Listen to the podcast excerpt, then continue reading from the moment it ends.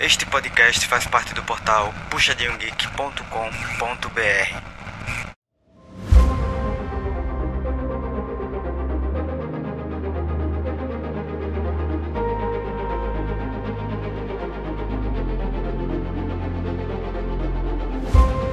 Oi, pessoal, bem-vindos a mais um PG Quarter, o PG Quarter mais especial do ano, porque ele vai falar simplesmente sobre a final, sim, a final do Mundial. Pode botar a Sadness and Sorrow pra tocar, porque a gente tá triste. Acabou a melhor parte, a melhor fase do League of Legends do ano pra gente foi cansativo, teve muito jogo, mas ao mesmo tempo foi muito, muito especial, porque essa, esse mundial ele teve um meta diferente, trouxe uns personagens que já estavam assim meio esquecidos, mas para falar comigo melhor sobre esse embate entre T1 e DRX, Sky. Opa, e aí, beleza? Eu, eu avisei, quando confia nos palpites que eu acertei mais uma vez. Pois é, essa, essa série de cinco jogos foi super emocionante e digo com tranquilidade que decidida no mínimo detalhe, nos mínimos detalhes do quinto jogo, porque até então, até os vacilos serem cometidos, estava tudo totalmente empatado. Então se prepara aí, porque tem emoção e tem muita coisa massa pra gente comentar desses jogos. A gente começa falando do jogo 1, que eu imaginava que eles fossem fazer um draft um pouco mais padrão assim. Não imaginava que a T1 fosse deixar passar a Trox, o boneco mais roubado do mundial. Eles deixaram passar para DRX no top. A gente teve o Ione dos Zeus para responder esse Atrox, que por sinal eu acho que é, o Ione e a Camille foram as melhores respostas de longe para essa, essa força que o, o Atrox está apresentando e apresentou durante todo esse patch, durante toda essa série. O Honor Tem o Kenny tava... também de vez em quando assim, mas não foi tão. É, é porque eu acho que o Kenny ele é muito situacional. Eu acho que a Camille, principalmente, ela encaixou muito bem, independente de ter galho ou não. Claro que fica melhor tendo galho no mid, mas foi uma resposta muito eficiente para o Atrox, porque ela consegue explicar bem, ela consegue é, lutar com ele. Nem sempre ela consegue o abate, às vezes acaba morrendo, mas ela consegue bater de frente com ele, coisa que, é, por exemplo, às vezes a Fiora tem um pouco mais de dificuldade. Então, eu senti que a Camille e o Ione dos Zeus especificamente foram as melhores respostas para o Atrox durante esse mundial inteiro.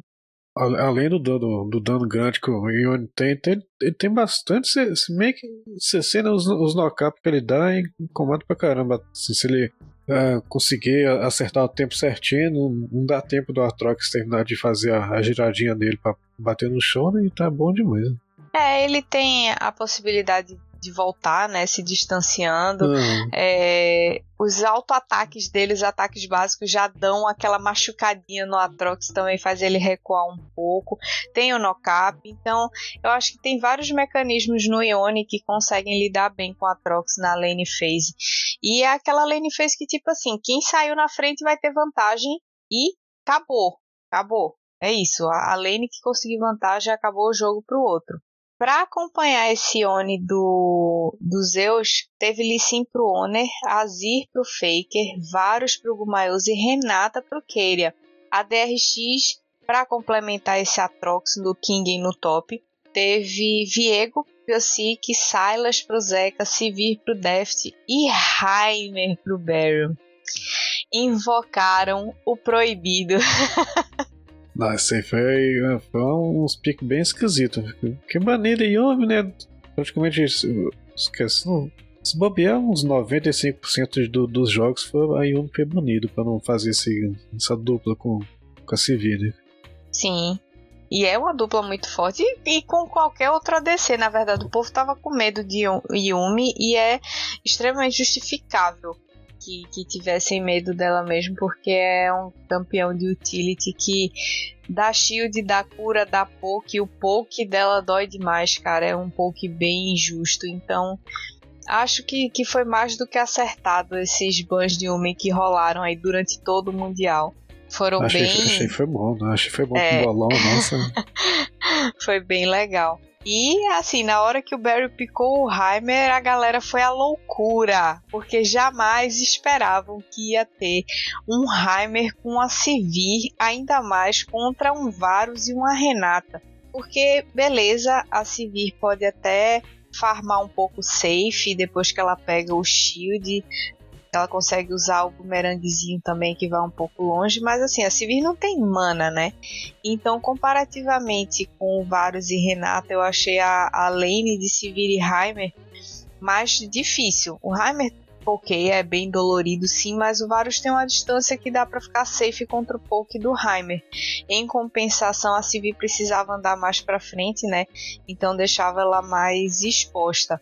Fora isso, a gente tem que ressaltar que a bot lane inimiga era Gumayus e Keria. Nada mais, nada menos. Os caras que dominaram a série toda e todas as séries que jogaram. A bot lane era deles. Eles tinham pressão, eles tinham vantagem independente da matchup. Então, os caras são bons e não dá para negar. É, e, e tirando, assim, além disso, o, o Barry com o Heimer, a- as presepadas que ele fez nas outras partidas também, né? Lembrar bem do. Ficando lá nos, sei lá, um 08, um 06. O Barry, o Barry de Heimer ele fica mais fora de posição do que o Micão. Mas, pelo, pelo menos ele tá o tempo todo colocando as torretinhas lá, ajudando. É, morrer, morre, mas ele participa. Sim. A DRX tomou muita pressão no early game e eu já esperava, já imaginava que isso fosse acontecer, porque a gente até comentou na, nas CMs e nas quartas o quão devagar o early game da DRX era e o quanto eles arrastavam as partidas para conseguir finalmente fechar o jogo. Então a gente já imaginava, já tinha até comentado isso no, no cast passado, falando sobre como a T1 tem essa, essa habilidade em dominar o early game que eles sofreriam com isso. Tanto que, exatamente por causa desse problema, desse, desse defeito, dessa, dessa dificuldade da DRX em dominar o early game, que eu apostei que a T1 levaria fácil essa série. Eu imaginei que fosse um 3-0, um 3-1. Já foi totalmente odd essa, essa final, né? Porque Seed 2 da LCK contra Seed 4 da LCK. Porra, quem é que imaginar que o Seed 1 da LPL ia morrer na praia? O Seed 1 da LCK ia morrer na praia? Nunca na vida, né? Mas enfim, foi totalmente a, a série da vingança dos velhos. Deft e, e Faker no X1 sincero para ver quem é que ia levar esse troféu para casa. Não, foi bom demais ver um negócio desse. Eles estão desde o comecinho mesmo, desde a, Season 1, tava, deve ter, tava os dois, né? É, tava, é, tanto que os dois até estudaram junto. Sim, na mesma escola, cara. Bizarro, bizarro. Várias coincidências, eles debutaram no. Debutaram é muito K-Popper, né? Eles estrearam como profissionais no mesmo ano, estudaram na mesma escola, então. Só que, coitado, o Deft nunca tinha conseguido um título mundial. E o Faker já é tri, né, mano? Ah, se bobear, até um fica de olho nele. Fica, deixa quieto alguma sei lá, acontecer alguma coisa Não acho, Maísa, né? Será? Não acho, o Deft já tava com plano de aposentar e acho que ele ia ser vai É servir ao exército, né? Então não acho que, que ele vá prolongar a carreira dele ou sei lá. É verdade. Não, que se ele tivesse na T1, talvez ele não- não precisasse servir, né? Que tem aquele negócio lá do. Eles estão tentando mudar a lei pra quem. Por causa até. Assim, é esquisito pra caramba. Por quem representar o país, Sim. uma, um, igual jogador de LOL, o pessoal da, do BTS, né? Ou alguma outra banda, qualquer coisa, personalidade assim. Sei lá. Mas teve até um, repente. um, um K-Popper aí do BTS que, que teve que servir, não teve essa não. Não É, teve. só não tentaram, aliviaram né? pra ele, não. Tentaram, mas não aliviaram, não. Mas, enfim, voltando pro jogo, como a gente falou, a, o Varus e a Renata impactaram muito mais nessa bot lane do que a Sivir e o Heimer, e principalmente o Heimer do Barry. Ele fez muito menos do que deveria, e não só na lane phase. Já vou adiantando que ele não fez quase nada na partida inteira. Ele tinha obrigação de ter pressionado muito mais o jogo da, da T1 no bot, ter conseguido rotacionar para pressionar no mid também. Se bem que o, o Silas do Zeca não ia precisar tanto de pressão, mas a gente sabe que o Azir ele consegue impor mais espaço na lane, então se ele tivesse conseguido rotacionar rápido, de forma eficiente, pro, pro Zeca conseguir vantagem em cima do Faker, talvez a partida fosse um pouco mais diferente. O Zeca conseguiu vantagem em cima do Faker no comecinho do jogo com o gank do Piosik, mas o resto do time não impactou quanto deveria. Então acabou que o jogo do, do Zeca acabou indo pro Hall. Não, parecia que o Faker tava repetindo o comecinho, da, acho que até da, da fase passada, que ele tomou um spam, foi campado no mid. Falei, Ih, lá vem repetir aquela coisa eu fiquei com medo. Depois do gank, desse gank que ele tomou, porque foi muito cedo, ele não tinha flash. E ele tinha noção que ele seria acampado. E mesmo assim, ele não abriu mão de puxar o Wave e tentar deixar o Zeca mais pressionado. Porque ele morreu, mas como ele morreu no começo do jogo, ele voltou rápido. A Wave crashou, ele não perdeu Minion. Mas deu uma vantagem de Gold e, e de assistência, né? pro Piosik e de abate pro Zeca. Eu, na minha visão de leiga, não achei muita vantagem. Porém, quem sou eu para questionar as decisões do grande Faker, né? É, o, o, o vezes ele dá uma, uma, umas trolladinhas, mas ele tá ali quieto, igual um, igual um robô mesmo. Tá frio, né? É, enquanto eu tô pensando em mexer em uma casa, ele já tá me dando checkmate no futuro. Hum, é, ó. ele é danado, velho é danado. E aí a T1 acabou focando muitos drags por motivos óbvios. A bot lane estava ganhando pressão o tempo inteiro, estava conseguindo empurrar a DRX para debaixo da torre, então isso liberou muito fácil os drags para eles fazerem. E fizeram de forma bem tranquila. A DRX chegou a fazer o primeiro arauto, só que eles não conseguiram pegar o buff.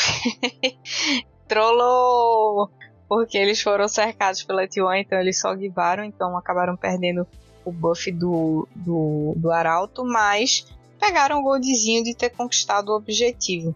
Mas a todos esses drags que a T1 pegou foram extremamente importantes, porque construíram uma vantagem muito importante para eles e, e, impactante também no, no jogo. E aí eles abriram uma vantagem de, de de macro para poder rotacionar em cima da DRX extremamente ampla. Então, cara, eu achei sensacional as rotações que a T1 fez nesse primeiro jogo, assim, rápidas, decisivas, encurralando a DRX o tempo todo. O King não conseguiu aparecer tanto assim. O, o Zeus conseguiu jogar muito bem contra o, esse Atrox. O Owner também com o Lee Sin tava, fez uma partida, cara, sensacional. Então, era a T1 que a gente esperava ver e do jeito que a gente esperava ver, porque a DRX jogou o padrão que sempre tinha jogado, early game fraco, devagar e deixando de ser dominado pelo outro time. Porém, o outro time é nada mais, nada menos que Faker e amigos. Então, a vitória aí era uma coisa praticamente garantida. É, essa, essa partida foi, sim, espanco total da T1. Nem pareceu que a RTRX jogou direito. Né? Tá todo mundo perdido. O Kerry fazendo miséria com essa Renata no bot. Não, tava agressivo pra caramba. Botando medo, botando medo. Não, tava bom demais de ele andava pra frente e a galera saía de perto. Fora o, o Zé que ele deu, a, aquela skill que dá revive no aliado. Nossa senhora, velho. Os times que ele conseguiu com aquela habilidade. Nem se o cara tivesse zônia, ele ia sair vivo do jeito que eles saíram. Jogou demais o Keriazinho. E realmente a vantagem que o baile, na verdade, né, que a T1 deu em cima da DRX, o Stomp, foi extremamente grande. Depois dos 19 minutos, a vantagem de Gold já tinha aberto assim 10k. 11 a 3 no placar de abates. E o mais importante, que é uma característica bem forte da T1, 6 torres a 0. A DRX, com 19 minutos, não tinha conseguido relar na torre da T1. Nem nas T1. E olha que não, isso porque a T1 não pegou o primeiro arauto ainda. Se tivesse pegado, isso teria sido pior. Teria sido pior. Bem pior. E parecia que toda decisão que a DRX tomava era instantaneamente cobrada pela Tijuana, como se eles já soubessem o que a DRX ia fazer. Eles estavam sempre um passo à frente para responder essa movimentação deles e as tentativas de resposta. E, cara, eles estavam lutando muito bem. E com essa vantagem aí também, né? Fica muito mais fácil. Não tinha nada que a DRX pudesse fazer que ia conseguir segurar a bolsa de dinheiro que a T1 tava batendo na cara deles. Daí, assim, falando, falando assim um pouquinho do, do Bérico Sanramendi, ele apostando, sei lá, sei lá esquisito o, o suporte dos dois, dos dois times nessa série, apostando mais no. Assim, e, dissipar o controle de grupo, ou fazer um controle de grupo maior do que causar um, um dano em mais. Porque ele fazendo relay primeiro, ao invés de fazer um, uma Leandrix, sei lá, começava a esconder as maquininhas na, na, nos cantos de, divisão para poder ir pokeando, dando, dando aquela queimada, e ele preferindo com, dar uma, é, fazer um controle maior na movimentação, amor. Eu acho que ele mudou de ideia no meio do caminho. Eu acho que ele fechou esse esse esse relay para poder dar, assim, ficar com mais HP, claro, que é um item que dá bastante HP, mas para tentar diminuir a mobilidade do Ione. Eu acho que foi um item que ele fez exclusivamente para tentar parar os Zeus. E aí o jogo se desenrolou dessa forma, com a T1 botando pressão em todas as rotas, em todos os espaços do mapa e aplicando aquela pressão psicológica, né, que eles conseguem. Depois que eles entram na base, eles ficam ali ameaçando, ameaçando, até o time inimigo dizer: tá bom, vou ter que arriscar, vou tentar tirar esses caras aqui de dentro da minha casa. E aí sempre dá, sempre dá errado, sempre. Então eles sempre conseguem cobrar. E foi assim que eles fizeram a alma do drag e ainda garantiram o GG. Foi 1 a 0 para T1 para abrir a série tranquilinho, como a gente esperava, e partir para o jogo 2. No jogo 2, eu achei que a DRX ela queria se provar, principalmente o Barry. O Barry virou e falou: eu confio no meu Jaime. Eu tomei um pau uma vez, tomei pau a segunda vez, mas agora eu não vou tomar, não. A terceira vez eu prometo que eu consigo. E aí ele picou Heimer de novo, o Deft veio de vários, aí já é mais tranquilo do que se vir. O Zeca, praticamente monochampion, picou Silas de novo. O Biosic também veio de Viego novamente, só que o King agora trouxe uma Camille em resposta ao Atrox que o Zeus picou. Achei interessante que os dois times deixaram picar a Trox para ver quem é que estava desempenhando melhor com o boneco, né? Achei assim, de uma nobreza absurda. Porque assim é que negócio, ou bane ou pega, né? Então. Exato. E assim, todo mundo prefere banir, porque é um monstro, né? Mas enfim. O Owner picou o Greivão, Faker tava de Vitor, o Minha tava de Ash e Keira de Lux. Não gostei do draft. Já adianto logo que não gostei do draft, eu não gostei dessa Lux, eu não gostei de Ash com, com Vitor e Atrox, principalmente para jogar contra Camille, Viego e Silas, porque beleza que a Ash tem CC, que ela dá slow, mas ela não tem mobilidade. Quando a Camille dá o hook na parede e desce a pernada na cabeça da Ashe, ela não tem mais o que fazer. Ela não tem como sair. Ela flecha, a Camille usa o hook de novo e ela tá morta. Então, não gostei. Principalmente porque não tinha ban de Afélios. Por que é que o Gumayuzi não estava de Afélios? Não sei. É, não faço vez, ideia. É, toda vez que eu, que eu, tenho, eu tento improvisar com um pique diferente, ela se ferra. Né? Foi a mesma coisa na, na, na, fase passada. Eu inventava um negócio diferente e tomava porrada. Sim, eu não acho que é porque ele não. A Ash tá fraca ou porque ele não performe bem de Ash. Muito pelo contrário, ele até acertou uma flecha lá no top. Ultramente foda. E assim, eu não gostei foi da sinergia das coisas mesmo. Ash com Lux, é, Atrox com Ash, sei lá, eu achei meio Ainda mais, como eu disse, contra Camille, Viego e Silas. Eu sou muito hater desses bonecos que vão para cima dos pobres ADCs que não têm mobilidade, sabe? Então eu acho que para você, se é para pegar um boneco sem mobilidade, pega um Aphelios. Pelo menos ele dá muito dano. E um dano explosivo. Então não vai ficar dependendo do estacar o quê? Alto ataque, alto ataque, alto ataque, alto ataque, ataque. Não dá, cara, não dá. E assim, a, a, uma Lux contra um, uma, um bot que vai, que vai ficar sempre mantendo a distância grande, Raiva quer ficar mudando as maquininhas, volta, contorna para um canto e, e, e, dá um cutuco. Uma outra maquininha dá a volta lá por trás, até a Lux conseguir acertar em alguém se o, o I dela, dela ainda mais, ainda mais o, conseguir acertar o que é complicado. Né? desperdiça o dano por segundo que ela poderia ter, assim, dar, se eles tivessem picado alguma coisa mais de, de engage, alguma coisa mais fica mais perto, por exemplo, se fosse ao invés do Jaime, uma Renata, assim, que ela tem que ficar um pouquinho mais perto, aí mais vulnerável para acertar as coisas, aí sim. Eu acho que se eles tivessem picado a Félios e Karma, Eze e Karma, porque não estava banido nem Karma, nem Eze, nem a Félios, eu acho que teria sido outro jogo teria sido muito melhor. Mas, né, escolheram Lux aí, acho que imaginando que iam escalar muito e que a Lux ia estar tá lutando a cada meio segundo, que é isso que acontece com ela depois que ela chega no, no nível 13 lá.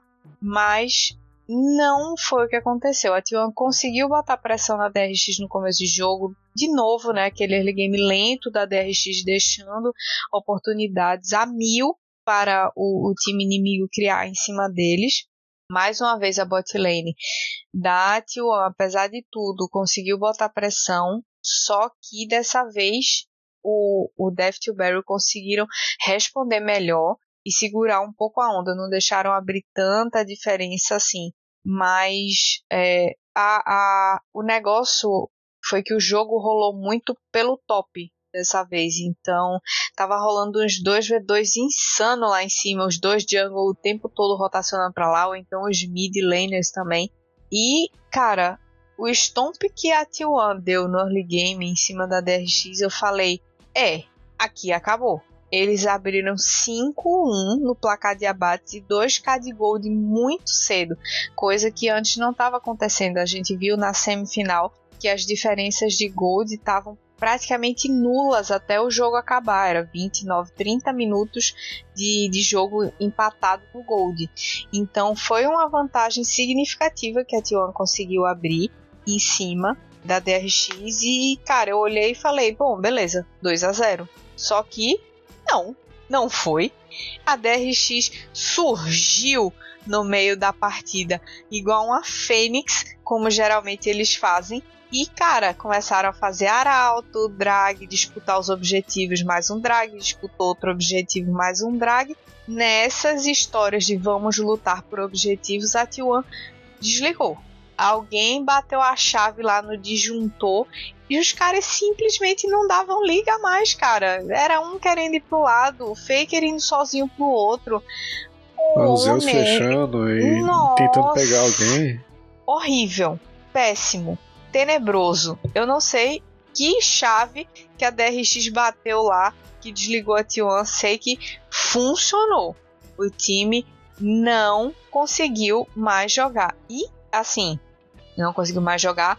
Não vamos exagerar, mas não é no sentido de que simplesmente a DRX começou a estompar e pronto. Não é, porque eles perderam tanto ritmo de jogo que deixaram a DRX crescer aos poucos com tranquilidade, assim, sem estresse. E foi tão sem estresse que o jogo durou fucking 44 minutos e teve 7 drags. Foram 7 dragões em uma única partida. Eu não aguentava mais ver dragão nascendo, cara. Não é, não é, essa aí foi foi 46 minutos, velho. Até, até lembrei porque eu tô assim, hum, que beleza. Passou dos 45. O Bobolão é, agradece. Verdade, verdade. verdade. Apostei é nos 45, alma... 50, não, hum. a alma do, do, do oceano saiu pra ti aos 44. E quase os 45 do segundo tempo, né? Nossa. Ia dar um jargão muito bom isso. Uhum. Mas foi bizarro mas a, a desconexão que rolou da, da T1 entre si. O Faker deu uma trollada que, cara, eu nunca imaginei que eu ia ver ele fazendo. Ele deu um TP no bot, um telepe, assim, no meio de três, E ele só morreu. Ainda gastou zônia. Tipo, tentando ganhar tempo para quem? Porque o resto da T1 estava relativamente longe, tanto que os caras da DRX abateram ele, saíram e desbarraram com o povo da T1 no meio do caminho tentando chegar. Sei o que, que passou na cabeça dele, ele entendi que ele queria puxar a side, mas assim, ele viu que tinha dois, ele achou que ele matava os dois, confiou que não tinha mais ninguém, e ele não é de fazer isso, de ir assim sem ter uma visão correta da, da, do mapa e de, de tudo, né? Posicionamento de todo mundo. Então, achei bizarro. E foi a segunda vez que ele trollou na side. Parecia que o Fake tinha desaprendido a jogar side. Foi bizarro. Não, é com todo mundo sumido no mapa, aquele mapa todo escuro. Nossa, eu tenho, quanto só eu fico com medo de sair da base. Vou andando quietinho ali na, na, na T3, vou encostado na parede, perto das moitas se precisar eu já vou flechando. É. foi sem medo, né? Foi, foi. Ele só foi mesmo. Ele disse: vou, ou vou peitar e ou vou matar os dois, mas ele acabou foi morrendo feio. E foi engraçado porque assim, a DRX conseguiu chegar até a base da T1 numa hora lá. Só que a T1 conseguiu se defender bem. E aí, para compensar as duas trolladas na side que o Faker deu, ele fez duas plays magníficas no mid. Ele flanqueou lá de Azir, o pessoal da DRX tudo querendo lá batendo na no, no inibidor do mid. E eles deu a volta, chegou por trás de todo mundo, a T1 começou a avançar. Quando a DRX começou a recuar, o Faker tava lá, com os soldados petando, lutando, metendo a, a lança na cabeça de todo mundo. Não, isso ele faz bem demais. Essas flanqueadas dele, não do nada aparece elas pulando e levantando todo mundo. Muito dano. Muito. Eles deram muito dano nessa, nessas duas plays. Mas teve também o, o roubo do drag pelo owner, né? Já no quase 39 minutos, era o foi o terceiro drag para T1. E aí o jogo deu aquela estabilizada. Só que o problema é que na tentativa de Barão, a T1 lutou muito mal. E eles acabaram se separando. E na hora que eles se separaram, a DRX garantiu vários abates. E só ruxou pra base, porque mais de 45 minutos eles não precisavam nem fazer barão mais, né? É, não, já tava todo mundo cheio de itens, já tá, tava todo mundo cansado, já falava, vamos, ruxa mid e vambora. GG, GG, GG, GG, GG. Certeza que eles meteram essa no áudio, tenho certeza. E aí, depois do GG, série empatada, um para cada lado, vamos para o jogo 3. A T1 veio com um draft melhorzinho, porém a resposta da DRX foi muito válida. A T1 veio de Gragas no top, Graves na jungle, Azir no mid, Varus e Karma na bot lane. A DRX virou com Orne no top, Viego na jungle, Silas no mid, aí mais um. Acho que já podia pedir música, terceiro Silas da série. Calista e Renata. Aí sim achei que Deft e Barrow iam rolar vidas com essa Calista Renata aí que já tinham aparecido antes, né? E eles mostraram que sabiam o que estavam fazendo com os bonecos. E inclusive a, o Deft ele conseguiu pegar o First Blood muito cedo, com 3 minutos e 20, e foi logo em cima do, do Varus. Rolou um gank duplo, veio o Honor e veio o Piosik ajudar lá, mas quem se deu melhor foi o Deft. É, essa play foi muito louca, assim, porque eu não esperava nunca que o Guma ia vacilar do jeito que vacilou, deixando ser abatido pela, pela Calista, cara. Foi, foi meio bizarrinho, assim.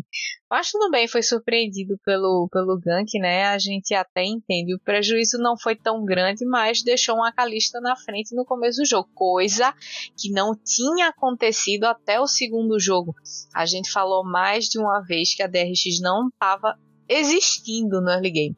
E nesse terceiro jogo já foi diferente. Eles mostraram o early game um pouco mais rapidinho, garantiram o drag, garantiram o arauto e ainda o first blood no bot com um gank do Piosik muito cedo. Então, eles tipo, opa, acordamos, resolvemos jogar o early game do League of Legends. Não, não, igual na, na última partida. First Blood foi sair só lá nos 10, 11 minutos. Nesse foi, foi é a pancadaria level 3, vamos pra cima. Foi, mas assim, Foi engraçado o early game acelerado, beleza, DRX indo pra cima, fazendo objetivo cedo, parará.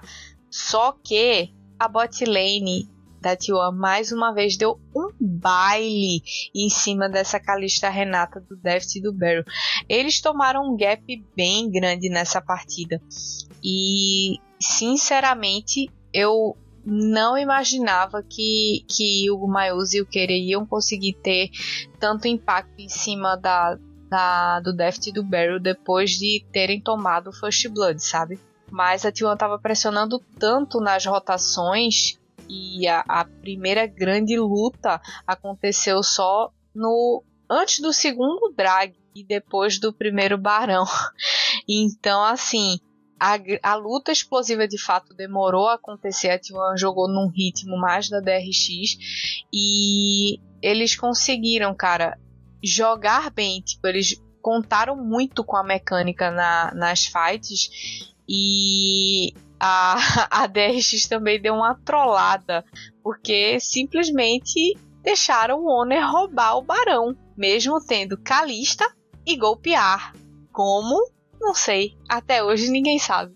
Mas foi isso que aconteceu. É, foi um dos outros 48 roubos que eles sofreram. Foi. A Nossa série toda, sim. né? O Honor roubou vários objetivos. Roubou Drag, roubou Barão. Mas essa essa partida especificamente o Gumayuzi roubou Barão com flecha, o Honor roubou Barão com, com tendo a Calista do Deft lá atacando lança, o, Barão já tava com um colar vermelho de tanta lança da Calista e, e o Piosik errou o Smite, então assim, foi meio, meio bizarro, cara, a quantidade de, de roubadas que a T1 deu em cima da DRX nesse, nessa série como um todo, né? Ah, e apesar dessas coisas meio desastrosas, meio, meio atrapalhadas da RX, a partida foi assim, bem equilibrada. Assim, da, da, tirando a primeira lá que foi espanco da T1, até nessa, na segunda, nessa terceira agora, tava. Uh, quem pegava vantagem não ficava tão longe assim, não. Pelo menos até no, no meio do jogo, né, no mid-game ali, tava, tava bem parelho. Então. É, Assim, as partidas, na verdade, elas estavam dando uma virada do nada, né? Ficava meio empatado e tal, e de repente era um Baron que dava um power play de 8k, 6k. Esse, nesse jogo mesmo, o power play do Barão da T1 deu 6k de gold. Então foi muito. O, o, eles usaram o Barão de uma forma impressionante. Ficaram totalmente confortáveis no jogo depois desse Barão, porque eles conseguiram abrir muito espaço de mapa, se fortaleceram. Então, cara, foi bizarro. E o segundo barão ainda para coroar com o roubo do Gumayus. Nossa, eles lá assim, agora, agora, agora a gente faz, agora a gente faz, agora a gente faz, agora a gente faz e, e toma-lhe roubo. É. E a T1, ela, ela só não estava conseguindo fechar as partidas mais rápido, porque eles estavam cometendo vários erros assim no mid game, talvez por estarem mais confiantes ou porque sabiam que se chegasse no late game eles provavelmente conseguiriam virar, mas desnecessariamente estavam deixando a DRX ganhar vantagem ali no, no mid game, coisa que, assim, adianto que mais para frente nessa série acabou sendo prejudicial e crucial nas derrotas que a T1 teve. É, então, o jogo 3 foi resumido aos roubos históricos do Honor e do Gumayuzi, dos smites tenebrosos do Piosik e uma dominância total da T1 depois desse primeiro barão aí que deu esse power play bizarro de 6k de gold.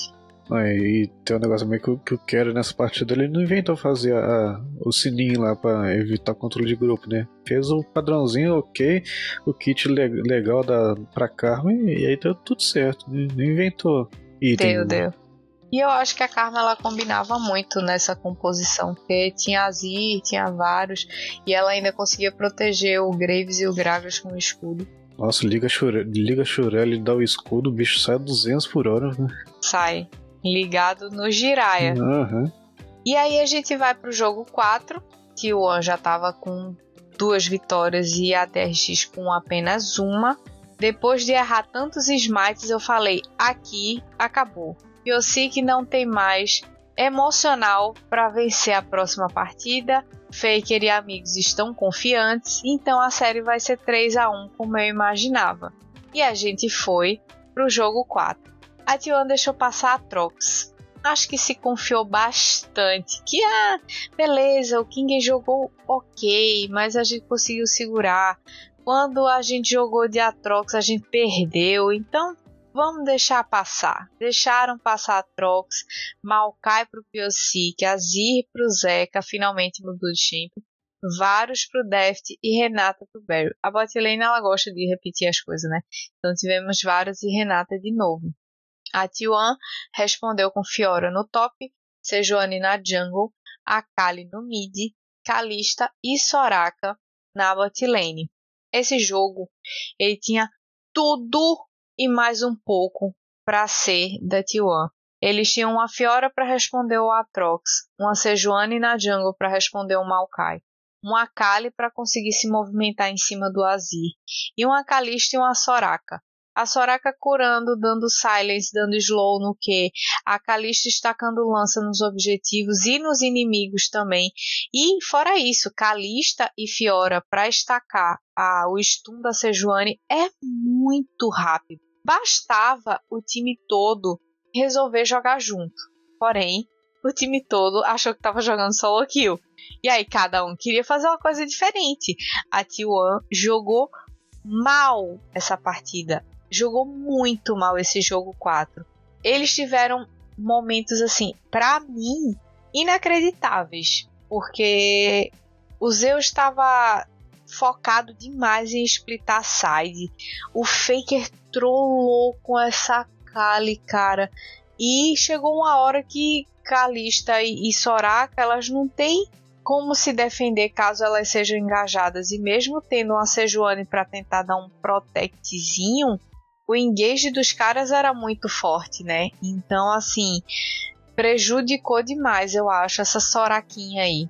Assim, e, e o, e o Piocic aproveitou daquele primeiro método mundial do, da fase de entrada, aquele, aquele Maokai chato pra caramba que tem praticamente é, como, como, se tivesse ping infinita pelo mapa inteiro. Ele aproveitou demais dessa, desse controle de visão do, do Maokai e a Soraka. Sim. É, só olha os itens dela. Sininho de novo. Ele é, preferiu, e... preferiu assim, focar no, no, uh, nas, nos, nos, controles de grupo durante a teamfight do que curar isso se tivesse feito a pedra, pedra de regeneração. Exatamente, ah. exatamente. Pra curar mais, teria, teria dado bem melhor. melhor Eu também acho. Até uma churelhazinha para fugir dessa desse Atrox e da ult do Maokai ou de um Azir vindo correndo, eu acho que valia mais a pena Sim. do que. É, hum. Enfim. A T1 focou bastante no bot e deu muita vantagem pro Gumayus e pro Keira no começo do jogo. E era importante eles conseguirem, porque a, a Kalista é bem mais fraquinha que o Varus no começo do jogo. E a Soraka ela consegue até oprimir a Renata mas chega uma hora que a utilidade da Renata depois é muito superior à da Soraka. Então, era importante que a T1 desse é, um foco nesse comecinho de jogo para o bot, porém, eles não poderiam esquecer também do top, né? Porque afinal tinha um Atrox solto lá em cima e tudo, tudo que a DRX queria era esnovalar esse Atrox. E a DRX, que não é boba nem nada, viu que a bot lane sempre consegue dar pressão em cima da bot lane deles. Então eles falaram: beleza, já que vocês querem focar tanto o bot, a gente vai focar o top. Eu quero ver Soraka e Kalista tancar esse meu Atrox. E o Piocic armou uma barraca lá em cima para parar o jogo dos Zeus e acabou, né? É, eles, é, acho que eles assistiram bastante as partidas da, da T1 no, na fase passada, que o Zeus sofria sendo campado lá. E, nossa, e. Hum, já viam o que que dá certo quando se campa os Zeus? Vamos fazer o mesmo.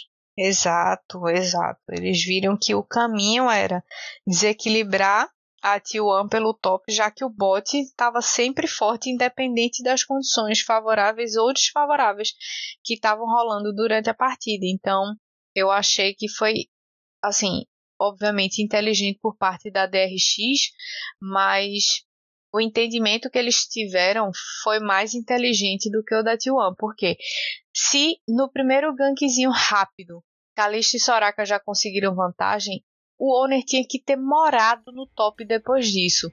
Ou no mid, para dar muita vantagem para essa assassina aí, para ela entrar no Varus e na Renata ou no Azir, matar e sair rebolando. Mas não foi o que aconteceu. Eu senti que o Owner estava meio perdido, deslocado nessa partida.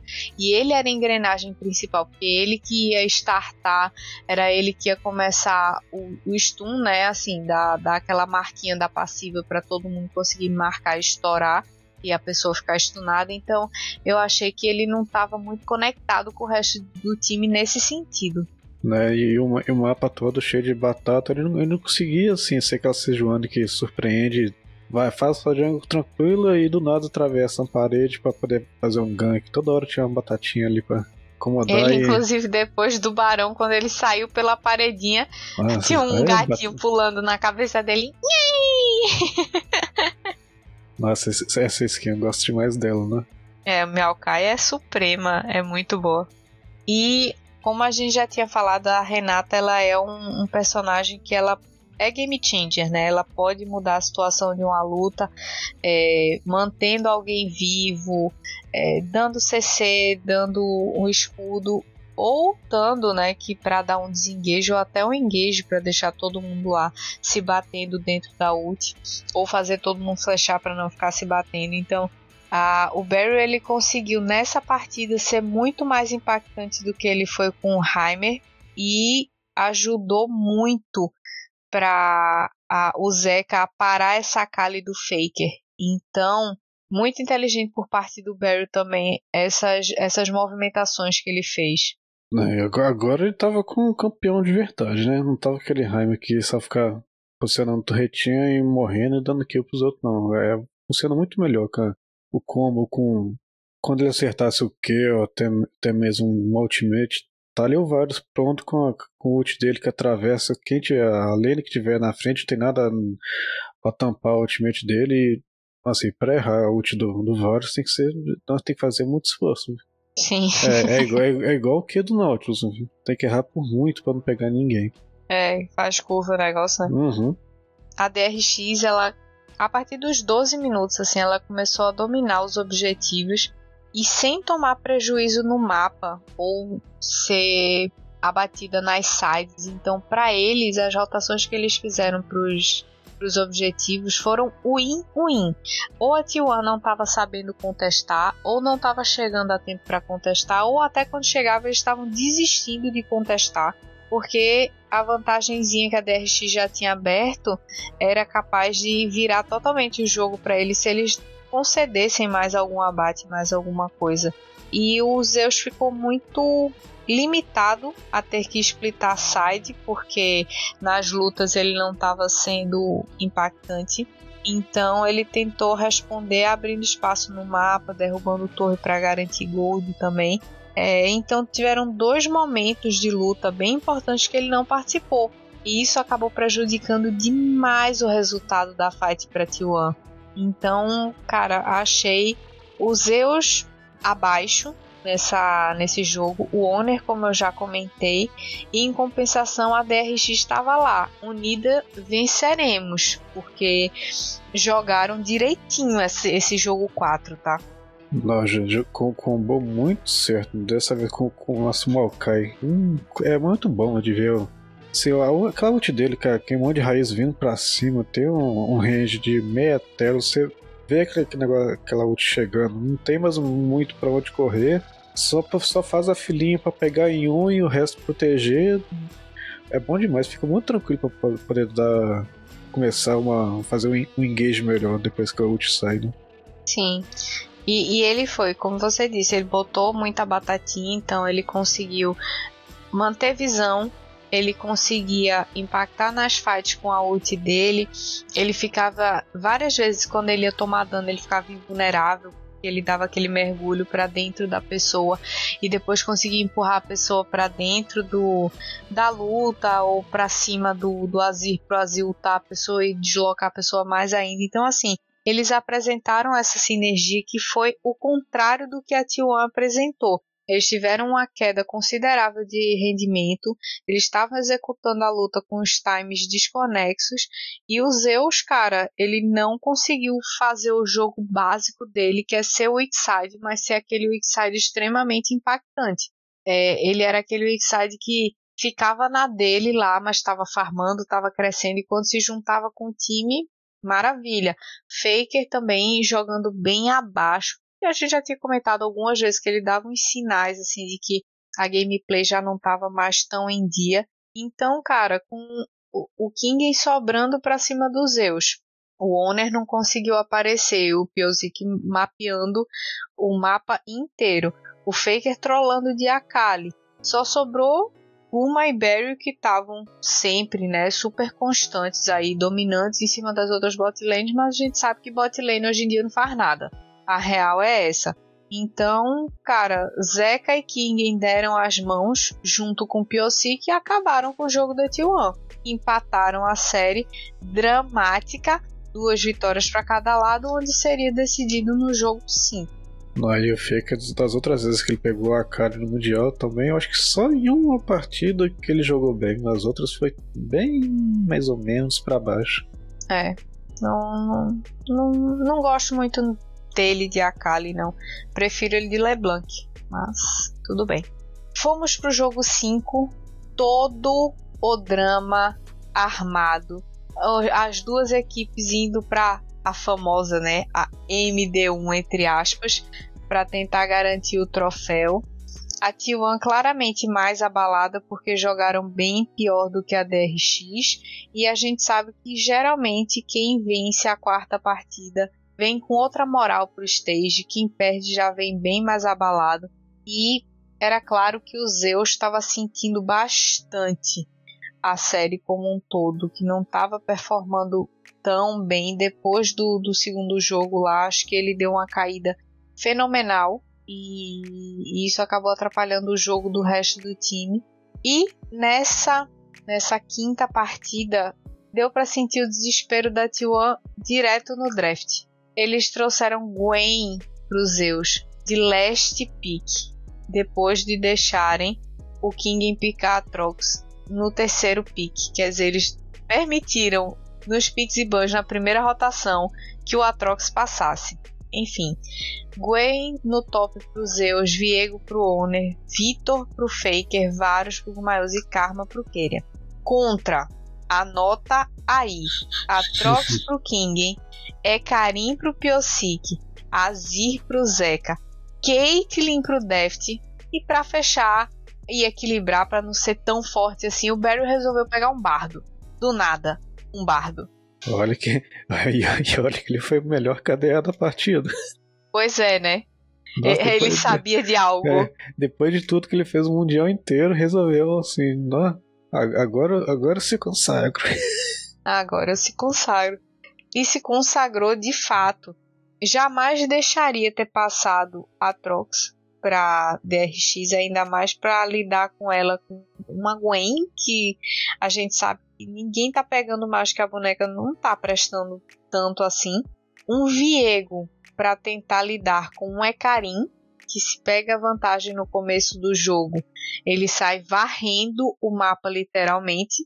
Ele bota os cascos brilhantes dele e sai atravessando o mapa, pegando kill aonde ele passa. Um Azir para lutar junto com esse Ekarim. Caitlyn Bardo para dar mobilidade e, além de tudo, ataque à distância. Fazer um siege fortíssimo. Então, cara, eu olhei, quando acabou o draft, eu olhei assim e falei: não pode ser. Cara, tinha tanta coisa. Tinha uma Camille para trazer no top. Tinha Gragas até, se quisesse usar para espantar o Ecarim, ou para espantar o Atrox, ou para espantar o Azir que viesse para cima. Tinha, tinha Kennen, sei lá, enfim, tinham outras opções. Também acho que Varus e Karma já estava cansado, ainda mais para jogar contra Caitlyn, que tem muito mais range. Então, assim, eu, eu me decepcionei desde o draft e, consequentemente, depois me entristeci também com a atuação da T1 lá pro meio do jogo, mais ou menos. Nossa, essa, essa partida foi, foi bem atípica mesmo, não? Acho que o Zeus postou assim, ah, tá, tá esquisito. Vou com meu, vou com meu campeão, meio que a campeão assinatura dele pro top. Mas aí fica ali. Tudo que o, o Catrox fosse fazer nele ficaria no. Praticamente o W. O w é, era o W que é, que é o? É, né? Aquela invulnerabilidade, é. né? Eu não sei qual é a skill, mas é, ele é um lutador corpo a corpo. É, então, tudo que ele. No máximo, se, se por acaso o primeiro que dele pegar na pontinha, talvez essa, aquela barreira cancelasse, mas o resto era tudo. É, da, da, o dano não ficaria sendo dano externo, então meio que bem inútil, né? É. Pra, pra lane phase sim, e para as lutas, o que ele poderia fazer é usar na ult da Caitlyn. Eu não sei se na ult do Azir ele também consegue é, ficar invulnerável, mas assim, poucas opções, né, para compensar um Gwen, tendo opções melhores. É, Fiora eu senti que ele ficou meio traumatizado, ele não ia pegar. Baniram o Ione dele, que lida bem com a Trox. Mas ele cara, pega, pega o Yasuo então. pega o irmão, se um irmão tá banido, pega o outro. É. O, é, maneiro foi que o Ione, o Yasuo top, é, já seria mais um, uma outra atrocidade. Eu não sei, né? Do nada ele que até agora ele não tinha pegado nada disso. Não tinha mesmo. Ah, com relação aos objetivos, a partida ela foi bem equilibrada até os 20 minutos mais ou menos, porque a T1 fez o primeiro drag, a DRX o primeiro arauto. Aí a DRX fez o, o drag seguinte. E aí a T1 fez o arauto seguinte. Depois a DRX fez o segundo drag dela. E estava fazendo o barão, só que eles não contavam que a flecha do que do Gumayuzi fosse dar 500 de dano. E o pior é que perdeu o barão de novo, no quinto jogo dramático, aos 20 minutos, ele perdeu pro quê? Pro Gumayuzi. Nessa, você dá, deve dar uma raiva. Que vem com a flechinha sem vergonha do nada roubado. Foi triste. Foi triste, tá? Triste. Nos 20 minutos, pouco tempo. Eu acho que foi depois do Barão. Agora eu não tenho certeza. Mas a Tion levou a T1 do mid, só que, cara, eu não entendi muito bem a cegueira, o foco que ele, eles botaram na cabeça que eles iam levar aquela T1 do mid e só foram, cara. Só foram, só foram, só, foram, só foram. Levaram a, a, a torre, só que a luta deles depois, quando eles foram cercados pela DRX, foi extremamente bagunçada porque já começou com o Piosik entrando e dividindo todo mundo com o Fear dele. E, e, aí depois que o Fear passou, metade do time queria matar o Ekarim, a outra metade queria matar o Atrox, e nessa história ninguém matou ninguém, e a T1 foi que se deu mal. Nossa, mais uma vez, começou a bater aquele desespero de última partida, repetindo os mesmos erros do finalzinho da, da quarta, que, cara, assim, eu vou ter cada um que ia para cima meio, meio desesperado, emocionado, aí deu, eu vou resolver, eu tô forte, eu tô com, já tô com 8,5 aqui. Começaram a repetir as mesmas coisinhas aqui da segunda, da, é, da segunda e da quarta partida, que começaram a inverter o jogo para DRX tudo de novo. E é, essa luta que eu falei no mid foi exatamente antes do Barão, porque depois que a, a T1 pegou a T1 do mid e a DRX conseguiu uns abates, eles foram reto pro Barão e aí o que eles não contavam é que o Gumayus ia roubar esse barão. Então, essa luta todinha rolou antes do barão, depois o T1 rouba e respirou, né? Depois que o Gumayuzi é, roubou esse barão, a T1 deu uma respirada, aproveitou esse milagre que caiu no colo do Gumayuzi e beleza, eles estavam perdendo o terceiro drag, mas conseguiram lutar quase 4x5 e botou a DRX para correr foi aí que eu achei que tinha esperança, que dava jeito da T1 virar essa partida, mas eles abriram mão da alma do, do dragão, deixaram a DRX fazer de graça a alma para fazer o barão. Achei uma contestação duvidosa, porque a alma é um buff que vai ficar até a partida acabar. O barão tem tempo contado. Bem, é um status muito bom para dar B, para puxar, para buffar wave de minions, sim Mas eu acho que nas condições que ele estava, valia muito mais a pena impedir a alma da DRX tentar fazer o drag, porque aí eles iam entrar, eles que iam fazer, a, iam ficar com a alma, né? Eles já estavam com três drags e eles simplesmente só guivaram para fazer o barão. É, que se tivesse feito uh, contestado o dragão tivesse saído melhor, já, já, já iria emendar um barão de qualquer jeito. Então... Sim. Eu achei a, a, a decisão bem contestável. Mas beleza. O queria seguir jogando bem, né? Nesse meio tempo aí. Só que teve uma hora que ele deu uma vacilada, ele foi mais para frente para tentar dar um pouquinho e esse passo em falso foi o que deu espaço para DRX desmantelar a T1 e garantir espaço para o drag e mais abates. Cara, foi bizarro. Um passinho falso, o quanto custou para T1. Não, olha que nessa partida o Barry, eu acho que ele acertou. Deixa eu ver. Morreu só uma vez, milagre acertou, acho que tentou umas, umas de, de 145 vezes acertar o ult, acertou uma. foi não, osso, foi. Assim, não, pior que assim, a, os tunes do, do, do Bardo ajudou demais, viu? Nossa, ajudou bastante. Muito. E Bardo é um boneco que não parece, mas ele dá muito dano. Quando ele pega o ataque estacado lá, nossa, dá muito mais dano do que deveria, na minha opinião, né? Mas enfim. A partida foi ficando bem longa. A T1 conseguiu fazer o segundo Baron e dessa vez eles fizeram mesmo, não foi roubo. A DRX já estava com a alma da montanha e rolou uma luta ali durante o drag ancião que eu achei troll do troll do troll. Porque a T1 é, resolveu que dava para lutar 4x5 contra um Atrox, um Ecarim, um Azir, um Caitlyn e um Bardo e mandou o velho Faker dar um backdoor enquanto eles tentavam segurar a força da DRX no, no drag. Claro, se eles conseguissem roubar o ancião, era GG deles. Mas eu nunca vi a DRX, a T1 fazer uma aposta tão alta quanto essa sem ter garantia do buff, nem garantia de que ia conseguir destruir a base.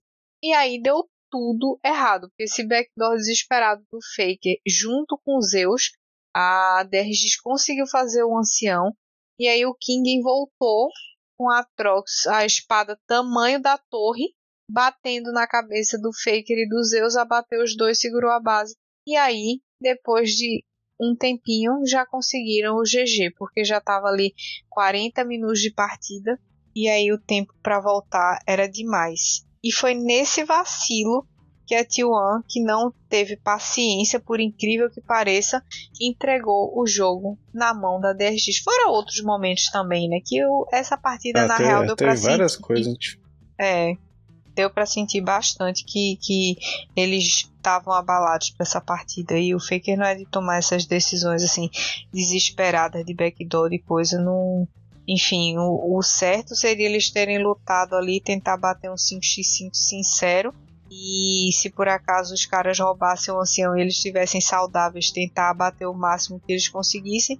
Se não tivessem saudáveis, tentava recuar para não deixar os caras levarem a base. Mas tentar dar um backdoor foi meme. A situação foi igualzinha aquela do, do Barão e da Alma. Mesma coisa. Apostaram, né, givar, meio que praticamente givaram o ancião, né? Pra tentar dar, dar o backdoor. Sim. E eles não estavam tão ruins assim na partida, porque é, com 38 minutos, quer dizer, pouco antes do Drag Ancião, eles tinham 4k de gold à frente e estavam com 7 torres a 4. Então não tinha necessidade desse desespero todo. A DRG estava forte, estava, estava conseguindo botar pressão, estava. Mas se você tá com gold na frente e também tem torre, quer dizer, tem espaço de mapa, por que você vai se desesperar, sabe? O jogo já tá com 39 minutos. É esperar a falha do inimigo para tentar virar e vencer. Eles não, eles afobaram e eles cometeram o erro, cometeram a falha. É, aquela alma que custou tão caro, né? Nossa, que, é. como é que deixa uma. Foi qual alma mesmo? Foi a alma do. Foi a alma da montanha. É, mas deixar um, um Deu Atrox, def pro Ecari é. e pro Atrox. De deixar os, os, dois que já são fortes pra caramba, tanque pra caramba no final do jogo, deixar mais ainda. É, foi osso.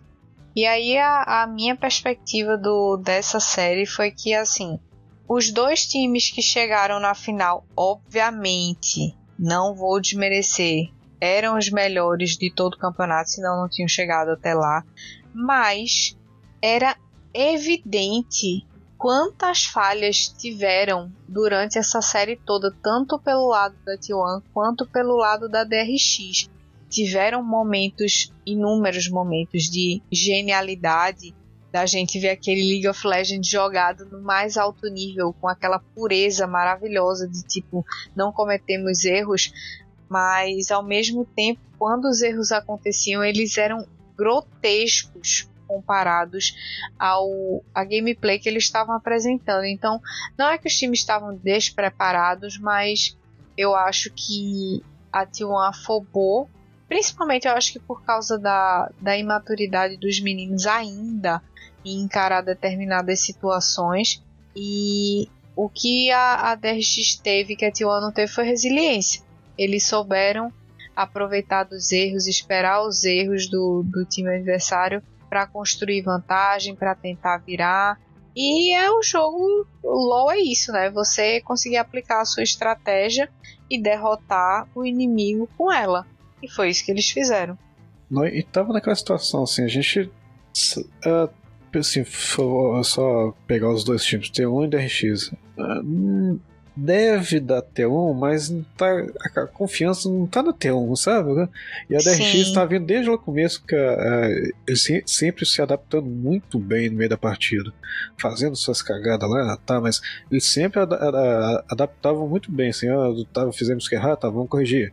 E, e, e, variava o estilo de jogo no meio da confusão e, e conseguia se resolver.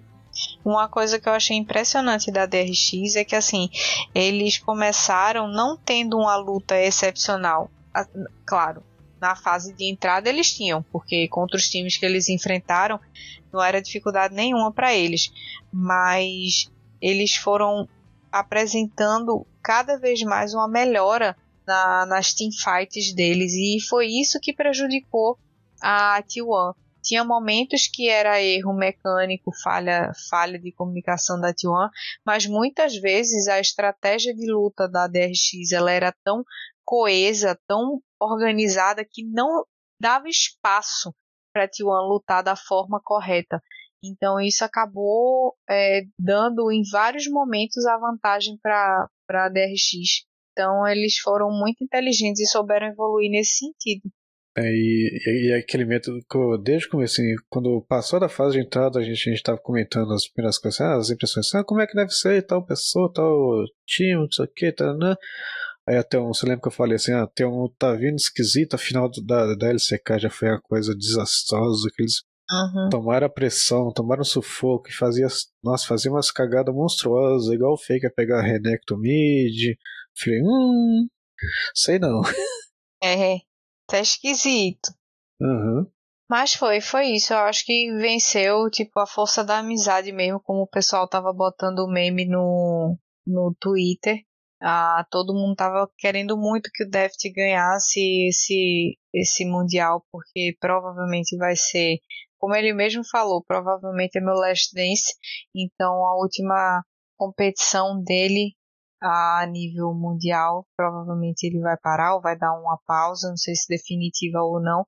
Mas aí tinha a galera torcendo para ver ele ser campeão por causa disso, e por outro lado, tem outras pessoas torcendo para ver o Faker aí levantar a taça mais uma vez e poder morrer em paz. Que eu acho que na hora que ele vencer mais uma vez, ele vai definhar murchar igual um maracujá e virar semente, porque o que mantém ele vivo é essa vontade de ganhar mais um troféu.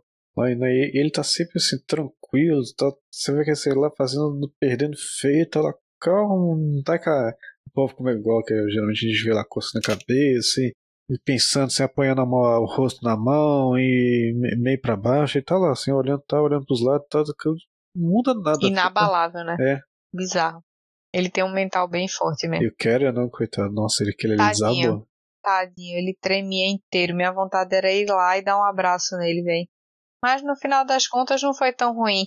Ele perdeu para pro Deft e pro Piocic, que já foram companheiros dele é, de perdeu. Pra amigo, então... então não tem problema. É, suave. Ano que vem ele cobra. pega de volta. É, e o David, sem parar no auge, ele pode. Foi campeão agora, vai, vai lá e faz o. compra o serviço militar tranquilo, depois volta como comissão técnica, até mesmo como participando da organização e tal. É, Não, precisa, não, não vai precisar ficar longe totalmente. também acho. O Deft, depois daquele. Nossa, daquele último hitzinho lá que o, inibidor voltou. Hum, nossa, ele, é o fator ódio. Ele não ia perder esse mundial de jeito nenhum. Verdade.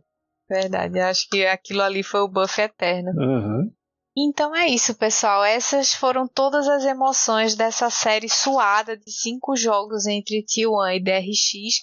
Foi uma série, claro, maravilhosa, linda, com dois velhos aí do cenário competindo um contra o outro, mas uma série cheia de erros e para quem acompanha o cenário de LoL há muito tempo sabe que a qualidade não foi assim das melhores. Mas T1 jogando uma final é sempre uma coisa emocionante e ainda mais a história de anime que a DRX teve vindo lá da fase de entrada, vencendo tudo e todos, contrariando todas as expectativas, destruindo o bolão de todo mundo. A gente encerra por aqui o puxadíssimo geek do Mundial. Não, e A foi, gente assim, e vê- foi anime total, né? Que os dois companheiros da escola cresceram juntos, os dois amiguinhos. Um saiu mais, eh, saiu mais forte, o outro foi mais ou menos. Aí lá no, na, na quinta temporada, os dois se A saga enfrentam. do herói. É, exatamente. Mesma coisa. Foi, é a história de Shonen totalmente. Aham. E foi muito bom estar com vocês, é, cobrindo tudo isso, assistindo os jogos e trazendo aqui para comentar. Espero que vocês tenham gostado do conteúdo. Não é fácil fazer cobertura de mundial e toda vez eu falo isso porque agradeço demais a vocês que acompanham, que compartilham, porque o que a gente faz é exatamente para trazer alegria aí para de repente você que não pôde assistir, não tá com tempo porque tá estudando muito, tá trabalhando muito, mas bota ali no radinho e fica ouvindo tudo que a gente falou. É, bom demais. É, a gente faz isso exatamente para poder trazer entretenimento para vocês. Então, muito obrigada pela companhia esse ano todo, mas principalmente durante esse mundial. E a gente encerra essa fase de mundial, final de CBLOL e etc aqui. Porém, a gente ainda vai ter mais um episódio falando aí um pouquinho sobre a janela de transferência que está começando a se desenhar. Daqui a pouco a gente vai ter aí troca de, de pro players, gente entrando, gente saindo, vamos ver o que, que vai trazer de importe coreano aí. E aí quando tiver tudo mais ou menos encaminhado da jornada de transferência, a gente vai trazer o último puxadinho geek de 2022. Então, por enquanto, ainda aguardem mais um episódio, mas o do mundial a gente encerra e se despede aqui. Obrigada, Sky, pela ajuda. Depois de. Eu tô olhando aqui agora meio rápido. depois- de 127 partidas. Depois de 127 partidas, Nossa. bota uma meia horinha aí cada um, a 40 minutos. Uhum, uma coisa demais. Muito, muita coisa, mas é extremamente gratificante, extremamente satisfatório, principalmente quando a gente vê depois vocês falando, ah, eu, eu, eu vi, eu vi vocês lá, beleza, achei massa o conteúdo. Também se tiver crítica, pode mandar, que a gente tá pronto aqui para ouvir, para melhorar sempre. É, então é isso, pessoal. Encerramos aí o, o puxadinho do Mundial. Espero que vocês tenham curtido. Lembrem sempre que ainda tá rolando conteúdo no Puxadinho, no site do Puxadinho, www.puxadinhogeek.com.br. Tem outros casts lá. Tem o pessoal da Opinião Sincera fazendo textos maravilhosos. Então não deixa de acompanhar, continua acessando e espera que ainda vai ter mais um episódio para a gente fechar o ano de 2002 2022 aí comemorando com certeza com vocês É a isso mesmo. audiência sempre crescendo. Ó, e quem, quem ficou no ranqueado bolão, tamo junto. não, peguei, peguei ranqueado no final, por causa desse dessas últimas partidas, não? Foi eu não, eu perdi, porque o meu coração, meu coração do velho faker tava falando mais alto e eu acabei que só só deixei. Não, tá bom, mas eu tô feliz. Então é isso, galera. Aguarda aí que tem mais um cast e por enquanto a gente fica por aqui. Valeu, falou, tchau, tchau.